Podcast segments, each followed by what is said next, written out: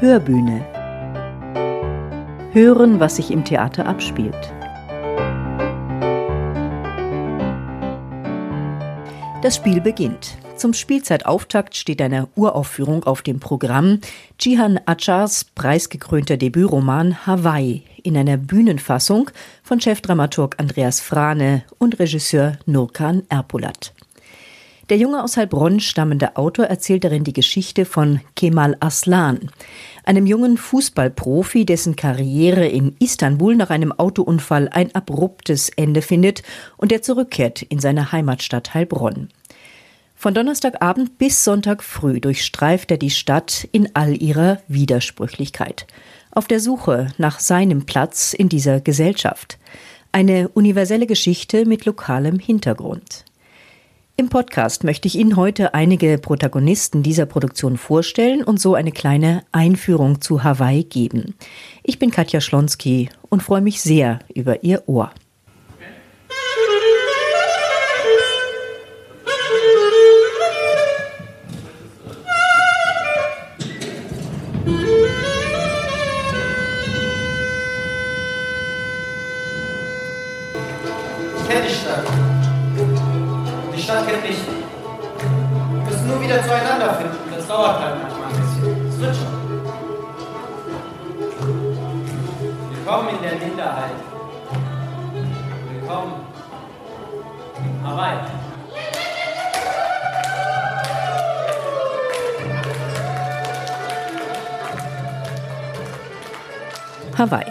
Das ist in diesem Fall nicht die Insel im Zentralpazifik, nein, es ist der Teil von Heilbronn, den man auch unteres Industriegebiet nennt. Ein sogenannter sozialer Brennpunkt mit zumindest früher extrem schlechtem Ruf. Einst soll es Süddeutschlands schlimmster Drogenumschlagplatz gewesen sein. Hier leben viele Migranten, auch viele Menschen mit türkischen Wurzeln. Zwischen dem Hawaii und dem reichen Heilbronn Ost bewegt sich der gescheiterte Fußballer Kemal. Ortskundige finden sich wieder in der Bierhölle, im Shoppinghaus oder auf der Theresienwiese. Orte, die Cihan Achar, geboren 1986 in Heilbronn und in Ötheim aufgewachsen, nur allzu gut kennt. Wie ist er zum Schreiben gekommen? Zum Schreiben bin ich eigentlich sehr früh schon in meiner Kindheit gekommen. Jetzt im Rückblick fällt mir das immer mehr auf, dass es mich immer schon irgendwie angezogen hat. Eines meiner ältesten Fotos zeigt mich an so einer ganz alten Schreibmaschine als Kind äh, sitzen, ohne zu wissen, was ich da eigentlich genau mache. Und dann kam so ein bisschen ein Bruch in der Jugendzeit. Da hatte ich mit Literatur, mit Schreiben, Lesen, hatte ich dann nicht mehr ganz so die enge Verbindung dazu, aber habe dann immer mehr gemerkt, dass es eigentlich das ist, was mich am meisten anzieht, was mich interessiert, schreiben, sich kreativ mit Geschichten auszudrücken. Und habe dann für mich entschieden, dass ich das ernsthaft verfolgen will. Und dann einfach mal schaue, wohin es führt. Und so kam es dann eigentlich, eigentlich zum Debütroman und all, alles andere, was darauf gefolgt ist. Ist dir der Text eigentlich leicht aus der Feder geflossen oder war das richtig Arbeit? Es war teils, teils. Also der Anfang hat sich dann irgendwie doch von selbst geschrieben. Die erste Szene, die war die war ziemlich schnell da, aber dann die weiteren Fragen, äh, wie es weitergehen soll und wo und wie das alles stattfindet, da hatte ich so eine grobe Richtung im Kopf. Ich wusste, wohin ich wollte. Ich hatte das Ende schon ziemlich grob im Kopf, aber der Weg dahin, der, ja, das war dann ein bisschen Learning by Doing, sage ich mal. Beim Schreiben hat sich das dann immer weiterentwickelt, Stück für Stück. Wie viel autobiografisches ist da drin? Verrätst du uns das? Kannst du das selber überhaupt so auseinanderfriemeln noch? Es ist gar nicht so einfach, es noch so richtig auseinanderzuhalten. Es spielt teilweise mit rein, auf jeden Fall. Also vieles, was den Kemal bewegt, was ihn beschäftigt, sind Themen, die ich selber kenne aus, mein, aus meinem persönlichen Leben. Und ein Beispiel ist natürlich seine Vergangenheit als Fußballer. Und Fußball ist auch eine meiner, meiner größten Leidenschaften eigentlich schon von klein auf. Und ja, so vom Grundcharakter her ist er schon mir ziemlich ähnlich, aber mir war auch wichtig, dass er eine eigenständige Figur ist und dass ich da nicht eins zu eins mich selber in die Geschichte hineinschreibe, sondern das ist ja auch die Aufgabe, dass man da eine Figur, eine tiefe und, und überzeugende Figur erschafft beim Schreiben. Ist dein Roman eigentlich eine Liebeserklärung an Heilbronn? So wurde er ja immer mal wieder beschrieben gerade wegen der ganzen Widersprüche und Gegensätzlichkeiten, die sich hier in der Stadt finden, womöglich? Ja, es ist auch eine Liebeserklärung, auf jeden Fall. Heilbronn ist eigentlich mein ganzes Leben lang schon ein Bezugsort für mich gewesen. Ich bin in der direkten Umgebung aufgewachsen. Es war immer die, die Großstadt in der Nähe, in die man gegangen ist am Wochenende, wenn man was erleben wollte. Gleichzeitig war es mir aber auch wichtig, dass ich nichts irgendwie beschönige, nichts verkläre, sondern die Stadt und die Gegend, die Leute so realistisch wie möglich eigentlich zeige und darstelle. Und genau, es war mir, war mir schon wichtig, dass da die Balance dann auch, dann auch stimmt zwischen eben Liebeserklärung, aber auch Realität. Und die Realität im Roman ist durchaus hart. Sie ist spannend und literarisch zugespitzt. Wir finden uns wieder in einem Kampf der Kulturen. Kemal als eher gemäßigte Figur trifft bei seiner Identitätssuche auf alte Kumpels und allerlei halbseidene, schrille Figuren. Die Dönermafia ist da ebenso Thema wie die nationalistische Bürgerwehr HWA Heilbronn wach auf. Zwischen ihr und der Gang der Kankas entwickelt sich eine Straßenschlacht auf der Allee. Es reicht. Und deshalb haben wir uns heute hier versammelt. Ich weiß, es gibt viele von euch, die bei uns dabei sein werden. Ab heute habt ihr die Chance dazu. Ab heute wehren wir uns. Wir werden auf die Straße gehen und den Menschen zeigen, dass die Stadt nicht nur ihnen gehört. Diese Stadt gehört auch uns. Wenn sie Krieg haben wollen, dann sollen sie Krieg bekommen. Wir wissen, wo ihre Anführer sind. Und wenn sie aufmucken, dann schlagen wir sie kaputt. Im Frühjahr 2020 wurde der Roman Hawaii im Theater Heilbronn vorgestellt. Der Eindruck, der war nachhaltig, sagt Andreas Frane.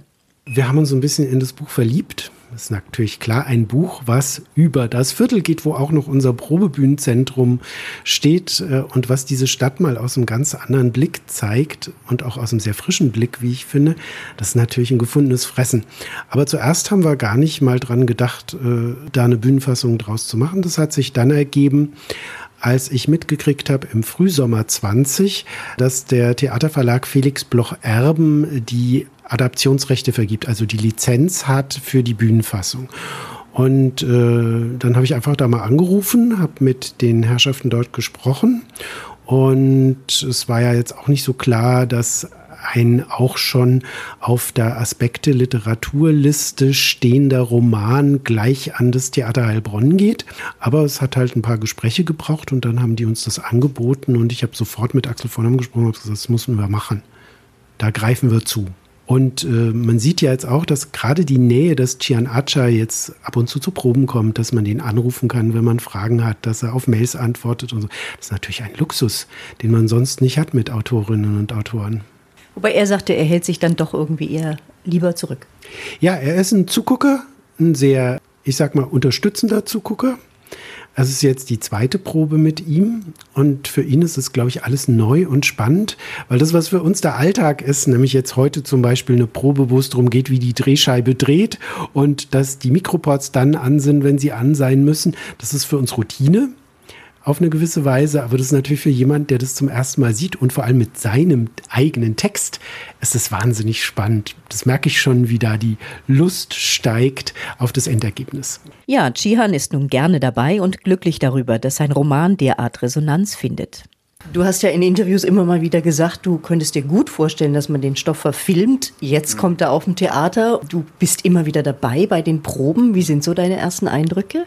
Rundum positiv. Also ich finde das alles spannend, das hier live mitzubekommen, wie das, wie das abläuft, was alles zur Produktion dazugehört, weil es ist auch alles für mich ganz neu. Und wie gesagt, auch die ganze technische Seite, die Produktionsseite, was man da alles beachten muss, das wird mir hier alles gezeigt und ich schaue da auch immer wieder gerne vorbei. Ich finde das alles sehr spannend. Ja. Wie weit darfst du dich denn einmischen? Wie weit ist auch dein Rat oder dein Hinweis gefragt? Ähm, das haben wir eigentlich ziemlich früh schon geklärt in den allerersten Besprechungen. Mir war das auch nicht ganz klar, inwieweit man da sich beteiligen sollte als Autor oder wie das gehandhabt wird. Und dann wurde mir gesagt, es hängt eigentlich vom Autor oder Autorin ab. Jeder ist da anders. Der eine mischt sich ein bisschen mehr ein, der andere hält sich total im Hintergrund und ich bin auch eher der, der sich zurückhält und der die Leute hier einfach machen lässt, weil ich weiß, dass äh, die Geschichte ist in guten Händen und alles, was ich bis jetzt gesehen habe, hat mir super gefallen und deswegen mische ich mich da eigentlich so wenig wie möglich ein. Auch, ja. Die Lockdown-Zeiten, die hat Andreas Frane zur Dramatisierung des Stoffs genutzt. Wie geht man so eine Bühnenfassung an? Du hast sie ja gemeinsam äh, mit Nurkan Erpolat, mit dem Regisseur, erarbeitet. Das fängt mit Telefonaten, E-Mail-Kontakten und Gesprächen an, weil man sich darüber unterhält, was an einem Roman, der ja stark verkürzt werden muss, um in so circa zwei, zweieinhalb Stunden zu passen. Was an diesem Roman ist das, was uns interessiert? Was ist es, was auch für Bühne, die Bühne erzählt ja nicht nur über Text, sondern auch über Bild und Ton. Äh, was kann man da gut erzählen? Was sind die Schwerpunkte, die man setzen kann? Und dann kommt eigentlich die etwas anstrengende Arbeit, dass man sagt so, also wie viel Dialog, wie viel bühnenfähige Elemente sind in dem Buch schon drin. Und ich mache das immer ganz einfach, dass ich das erstmal zusammenschreibe, rausschreibe, raustippe und dann mal schaue, äh, wie viel von der Geschichte und von den Punkten, die wir vorher besprochen haben, erzählt sich schon von dem, was direkt aus dem Buch raus vermittelbar ist. Und dann baut man das dazu, was sozusagen im Erzähltext kommt. Und wie macht man das zu zweit? Also in unserem Fall war es so, dass es erstmal so eine Vorlage gab und dann wurde darüber diskutiert und dann geht man Stück für Stück durch die Szenen, durch die Stellen, durch die Bilder einmal durch. Und wir haben das sehr auf den Proben gemacht und die Schauspieler auch mit eingebunden. Und so ist es fließend übergegangen von wir lesen jetzt diese Rohfassung, wir lesen die Stelle aus dem Roman und entwickeln daraus über den Regisseur die Bilder. Also er hat sehr gesteuert, wie man das dann auf der Bühne umsetzt. Aber es war tatsächlich ein bisschen was wie eine Gemeinschaftsarbeit auch mit dem Ensemble. Wie ist es dir denn persönlich beim ersten Lesen dieses Romans gegangen? Sind da sofort Bilder im Kopf entstanden? Beim ersten Lesen kommen bei mir immer Bilder. Und natürlich, wenn man einen Roman liest über die Stadt, in der man lebt und durch die man jeden Tag geht, dann sind die Bilder sehr konkret auch wenn es natürlich ein fiktives Heilbronn ist. Also die Orte sind wirklich real. Also es gibt die Theresienwiese, es gibt das Hawaii-Viertel, es gibt die Bierhölle hier gegenüber vom Theater. Aber natürlich so, wie er Sachen zuspitzt, das ist äh, Fiktion und das ist auch eine Zuspitzung von dem, was hier in der Stadt virulent ist an Konflikten und an Kontrasten. Und natürlich, wenn man als Dramaturg ein Stück liest oder ein Roman, oder ein Drehbuch, ganz egal was es ist, dann äh, läuft im Kopf sofort so eine Art inneres Theaterstück ab. Und ähm, das ist dann das Spannende, wenn man es zusammen mit anderen Leuten entwickelt, also mit einem Regie-Team, mit, äh, da gehört dann auch Bühnenbildnerin dazu, hier in diesem Fall ein Videodesigner, Bahadi Hamdemir. Also wenn da andere Sichtweisen noch reinkommen, ist es das Spannende, wie man das austariert und wie sich das Bild im eigenen Kopf dann verändert, bis es auf der Bühne landet. Wie habt ihr diese besondere Sprache von Gian Achar adaptiert für die Bühne? Das ist nun dadurch, dass der Roman sehr szenisch schon geschrieben ist und dass ja Dialoge auch drin sind, relativ einfach. Da hat uns Chian Gott sei Dank und wir sind auch froh darüber, eine schöne Vorlage geliefert, wo man das fast eins zu eins übernehmen kann. Ich überquere die Straße und komme auf die Allee. Vor ein paar Jahren standen hier noch riesige Bäume, alle in einer Reihe die Stadt eine Straßenbahn bekam, da wurden alle Bäume abgeholzt. Das war ja ein Riesenereignis. Ganz früher hieß die Straße mal Adolf Hitler Allee. Mein Geschichtslehrer hat uns das erzählt. Er wollte, dass wir immer daran denken, wenn wir über die Allee gehen. Er hat uns auch Bilder mitgebracht und gezeigt, wie anders Heilbronn vor dem Zweiten Weltkrieg aussah. Diese Stadt war mal wunderschön. Duga Gürer spielt Kemal Aslan und genau so habe er sich seinen Kemal vorgestellt, sagt Autor Cihan Achar. Dem Hauptdarsteller fiel das Reindenken und Fühlen in seine Rolle so gar nicht schwer. Ja, also äh, in der Hinsicht, dass ich natürlich vieles von dem, was im Roman steht, wiedererkannt habe. Also tatsächlich kennt man viele dieser Geschichten. Wir haben natürlich auch darüber gesprochen, okay, ist das, inwiefern sind das Klischees oder so? Da muss man, glaube ich, echt vorsichtig einerseits sein und andererseits vieles stimmt davon auch einfach. Also ich konnte da ganz vieles wiedererkennen. Also jetzt die Szene eben mit der Mutter, die mir das Geld in die Hand drückt, das äh, passiert immer noch nach wie vor seit 20 Jahren nicht anders so. Und da muss ich natürlich sehr viel drüber schmunzeln, so in der Hinsicht. Und klar, also so einen Protagonisten auf der Bühne zu haben, ist vielleicht auch mal ganz schön, jemanden mit Namen Kemal und nicht Franz oder, oder wie auch immer. Ja. Auch Regisseur Nurkan Erpolat kann die Identitätssuche des Kemal Aslan aus eigenem Erleben nachvollziehen, wobei er nie das Gefühl hatte, zwischen den Stühlen des deutsch-türkischen Lebens zu sitzen. Auf den beiden Stühlen zu sitzen eigentlich, statt zwischen den Stühlen zu sitzen. Wir wechseln unsere soziale Rolle ständig. Also bei unseren Eltern sind wir Kind, äh, bei dem Beruf was anderes und großen in der großen Haus alle Beteiligten bitte zur Fortsetzung der Probe, bitte. Alle Beteiligten bitte zur Fortsetzung der Probe, bitte. Wie gesagt, bei den Dürfen wir noch kurz weiterreden? Ja, genau. Ne, wir ändern ständig unsere soziale Rollen. Das ist, heutzutage redet man nicht, äh, wenn man über Identität redet, redet man nicht von einer bestimmten Identität, die nicht veränderbar ist, sondern redet man von sozialen Rollen. Und das ändert man ständig. Und daher denke ich nicht, dass es das Schwierige ist, sondern Eher eine Bereicherung? Das ist eine Normalität, würde ich eher sagen. Also wir sind, glaube ich, Anpassungsmaschinen. Da denke ich nicht schwieriger, aber das ist, glaube ich, von außen betrachtet ist anders oder außen betrachtet sieht schwierig aus. Jihan spielt natürlich auch viel mit den Klischees, den vorhandenen. Das ist auch reizvoll. Ne? Ja, genau. Sehr oft haben wir Klischees, aber das ist auch abzubauen, diese Klischees. Aber es gibt viel auch schwarz-weiß da drin natürlich. Und natürlich stellt man in Frage, ob das schwarzer weiß ist und weißer schwarzer ist. Erpolat hat den Roman erst gelesen, als das Regieangebot vom Theater Heilbronn kam. Ich habe den Roman äh, vom ersten Augenblick sehr gemocht, weil äh, ein Geschichtenerzählerroman ist. Tatsächlich erzählt von drei Tagen von einem jungen Fußballer, der nicht mehr Fußball spielen kann. Und sehr konkret erzählt der Roman die Dinge und sehr ortbezogen erzählt die Dinge, was Heilbronn betrifft. Und das äh, habe ich sehr gemocht und ich habe die Geschichte sehr gemocht und war mir sehr sympathisch, der Roman von Anfang an. Hast du da vieles wiedergefunden, was du erlebt hast in diesem Land? Der Roman funktioniert ja in verschiedenen Ebenen. Eine Seite tatsächlich als äh, Deutsch-Türke ist der Hauptfigur Kemal äh, einen bestimmten äh, Rassismen erlebt er klar und bestimmte Communities da drin und er wechselt die Communities ständig, mal hier, mal da. Es ist nicht nur in der türkischen Community, auch äh, in der deutschen oder beziehungsweise ganze Fußballerfreunde etc.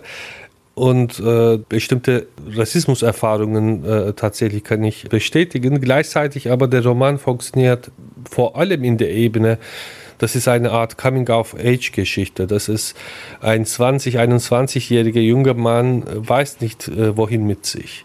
Und äh, das ist, äh, wo ich eigentlich viel mehr auch Überschneidung gefunden hatte mit mir und wo er noch nicht weiß, äh, äh was aus ihm wird. Und äh, er verzweifelt an sich selbst. Er weiß nicht, was er beruflich machen soll oder was ist seine Berufung ist.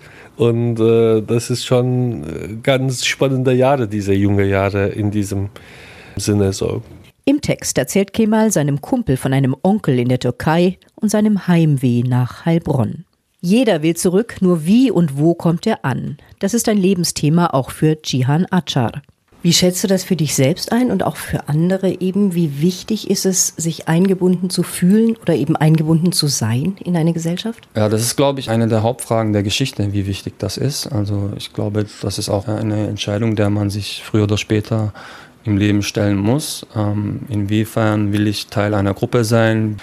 Wie sehr kann ich für mich selbst funktionieren? Ich glaube, ähm, Beide Extreme sind schwierig durchzuziehen. Ich glaube, jeder muss so eine Art Mittelweg da finden. Und ich glaube, Kemal ist auch so eine, eine Figur, die vor allem mit dieser Frage zu kämpfen hat, auch im Rahmen der Geschichte. Durch Videoinstallationen, eine Drehbühne und unterschiedlichste Live-Musik wird die Geschichte am Theater Heilbronn vorangetrieben.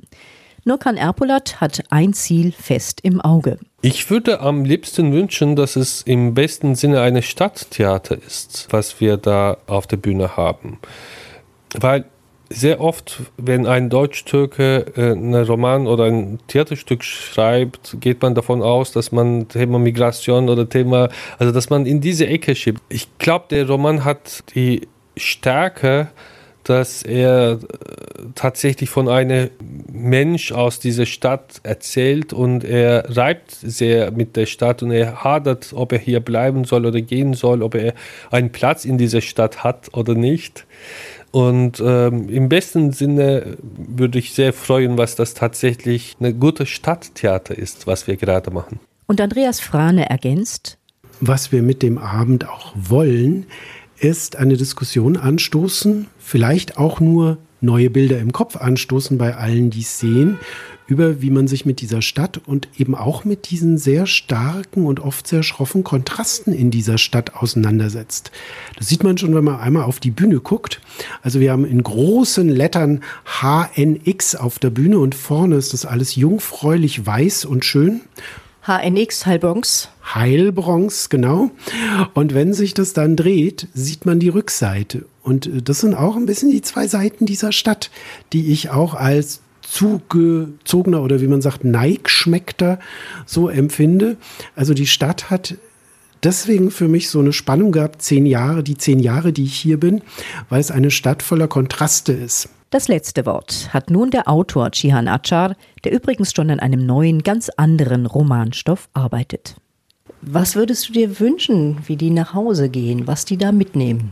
In erster Linie würde ich mir wünschen, dass sie sich gut unterhalten fühlen, dass es ihnen die Geschichte und das Schauspiel gefällt und ich bin ziemlich optimistisch, dass das auch klappen wird. Und in zweiter Hinsicht, ja, es ist mir schon wichtig, dass die Themen, die da beschäftigt werden, dass dass man sich das dann auch fragt, also dass man, wie man selbst dazu steht. Weil es sind nun mal reale Entwicklungen, die es gibt, gerade die Sache mit dem Rechtsradikalismus. Das ist, glaube ich, etwas, was jeden ähm, angeht, der hier in diesem Land lebt. Und wie das weitergehen soll, wie man das lösen kann, wie man sich diesem Problem stellen soll, das sind wichtige Fragen, glaube ich, die aufgeworfen werden. Und es wäre mir wichtig, wenn sich jeder seine Gedanken auch dazu macht. So viel zu Hawaii von Chihan Achar. Bis ins nächste Frühjahr hinein ist diese Uraufführung nun in Heilbronn zu sehen. Ich wünsche Ihnen einen spannenden Theaterabend mit und in Ihrer Stadt. Die nächste Podcast-Folge wird sich dann mit Kein Schlussstrich befassen, einem 17-tägigen Veranstaltungsprogramm in Auseinandersetzung mit dem NSU-Komplex. Es wird bundesweit vom 21. Oktober bis zum 7. November an 15 Orten stattfinden, die von den Taten des NSU-Trios Böhnhardt, Mundlos, Zschäpe betroffen sind. Machen Sie es gut. Tschüss für heute. Ihre Katja Schlonski.